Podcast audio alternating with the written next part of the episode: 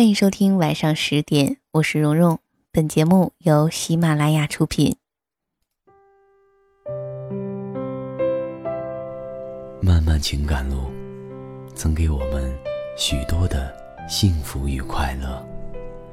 更多时候，我们竟是猛然发现，自己处在一片沼泽，或是荆棘林中。静静的停下来，深呼吸，给心灵一段给养，给感情一个宣泄的理由。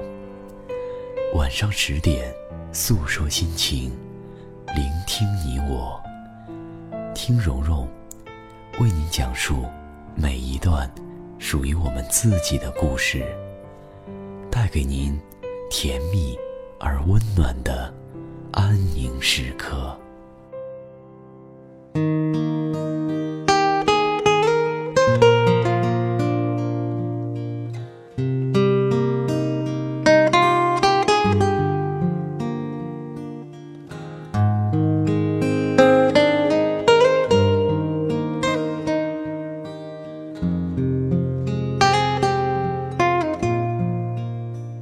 当我还沉浸在爱情中的时候，有一次给学生代课，他们翻看我以前的照片，问我说：“老师，你为什么要留齐刘海呢？没有刘海比较好看呢？”其实我个人是很讨厌齐刘海的，觉得它不匹配我的年龄和性格。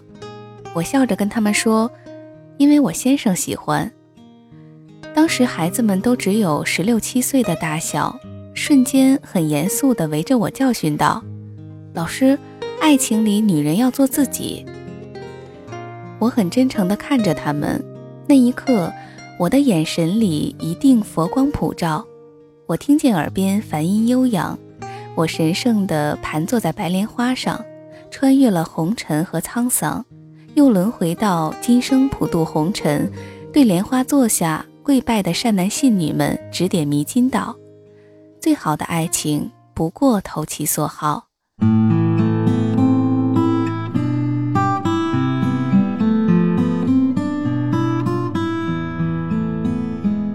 我的播放器里经常会无故播放一部电影，画面上女主角声嘶力竭地哭喊说：“你说你喜欢穿裙子和高跟鞋的女人，我为你照做了。你不知道我以前从来不穿裙子，高跟鞋会磨破我的脚。”我做这些都是为了你，为了你。男主角掐灭烟头，像是要郑重对待一段对话，但他却只是把头扭转向窗外。楼下的花圃里有新修剪的青草香，几个抱着孩子的妇女围拢着几株玫瑰，啧啧称赞说：“今年新换的花匠手艺不错，修剪的花朵真好看呢。”男人冷静地看着女人说。我问你，你盛装华服的出门去，是不是遇到过搭讪的男人和羡慕的女人？他们夸奖你好看的时候，你是不是非常愉悦满足？你总说做这些是为了我，好像你不情愿，所以不快乐。就算是你不喜欢打扮的过程，你一样享受了结果，不是吗？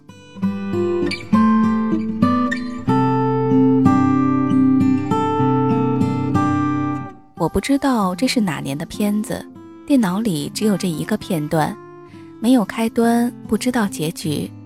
我看着演员的脸，似曾相识。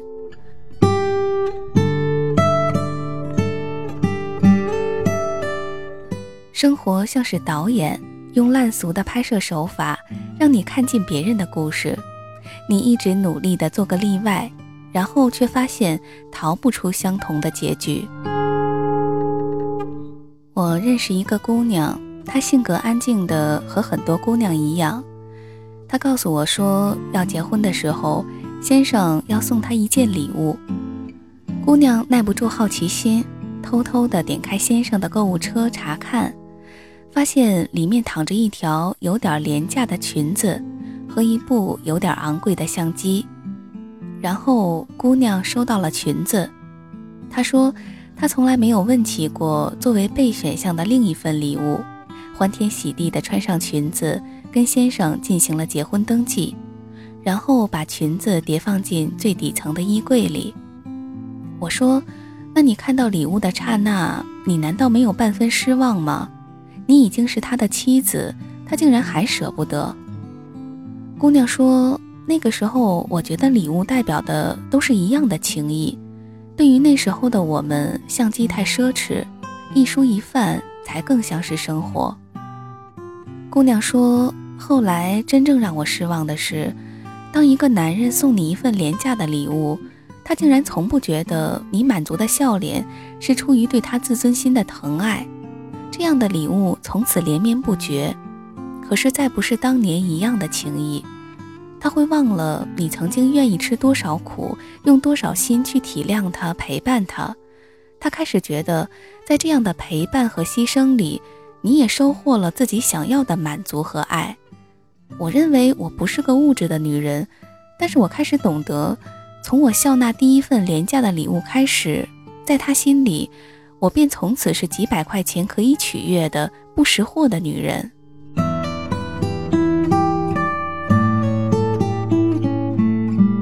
我和这个姑娘是在旅途中认识的，她离了婚，拿着新买的相机在拍风景。我想那条裙子已经伴随着一个女人贫贱富贵、患难与共的决心。被扔回了岁月里。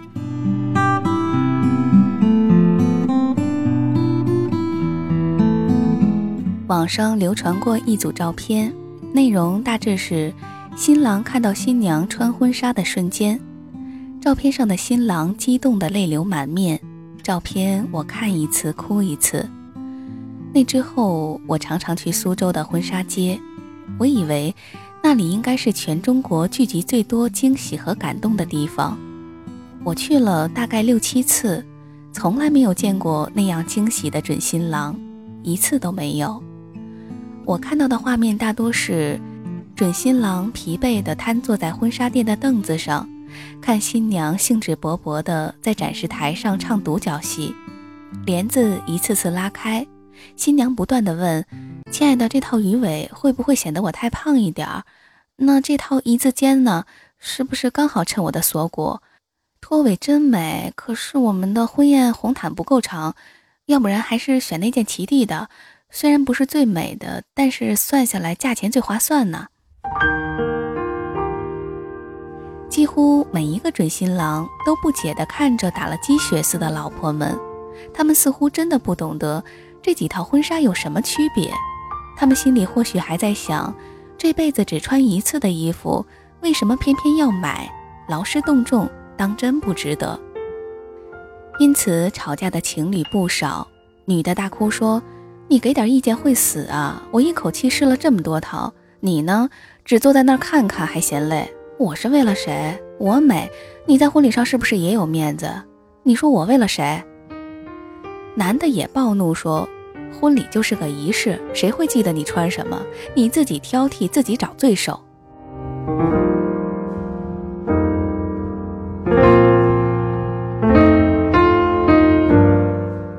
在我看来不是最悲催的，最悲催的是，那个新娘从店铺开张到打烊试了几乎一整天的衣服，最后讨好般的对先生说：“要不然还是第一套吧。”虽然没有后面那套好看，也不是最衬我的身材，但是可以省好多钱。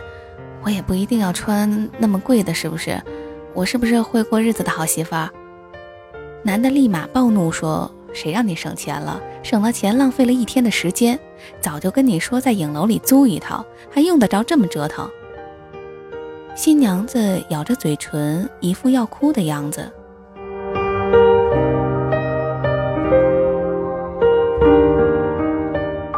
我不是一个唯我独尊、坚持物质的女人，我只是看过了太多自我牺牲、毫无所求的故事和那些悲伤的结局。如果你嫁的是一个懂得感恩的男人，你可以一辈子都风花雪月的活着，有情饮水饱，因为他足够体贴和细心，他会明白你的付出和笑纳，不仅仅是因为你尽己所能的提供给他什么。更是他愿意不计较你给不了他的所有。但是如果你很不幸的遇到一个会算计收获与给予，渴望收支平衡的男人，可能你不能继续做一个毫无要求、尽情牺牲的女人了，哪怕你愿意那么做，因为这个男人会在心里暗自盘算你的收益，以此抵消掉你的付出。一段看上去收支平衡的爱情和婚姻，背后一定有着填补不了的赤字。在这样一段关系中，你的爱情在他的物质里并没有那么重要，因为当一个男人认为他的礼物可以抵消你的爱的时候，你们从此再无法在精神上对话了。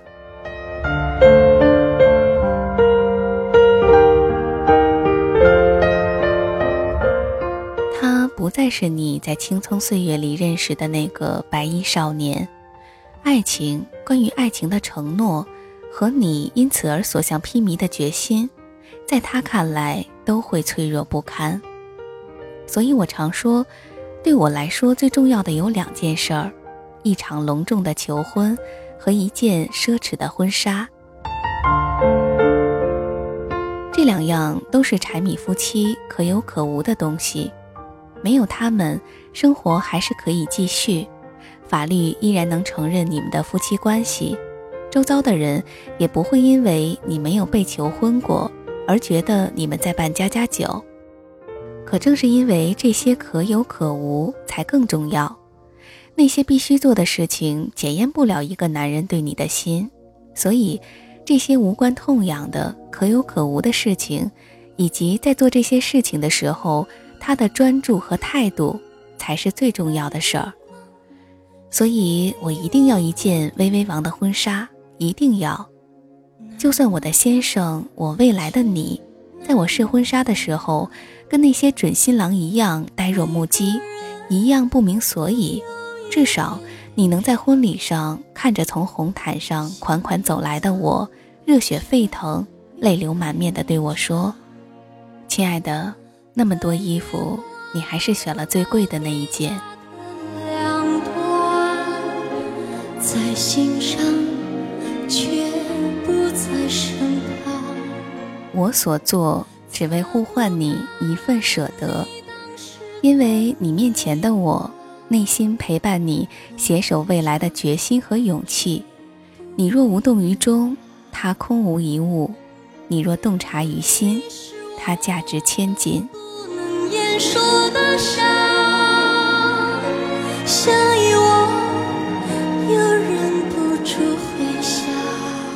好的，我们今天的晚上十点就先到这里了。我是蓉蓉，感谢你的收听。那么，如果想第一时间了解到节目的更多资讯，可以关注我的微信公众号和新浪微博“蓉蓉幺六八”。我们下周一晚上十点再会，祝你晚安，有个好梦。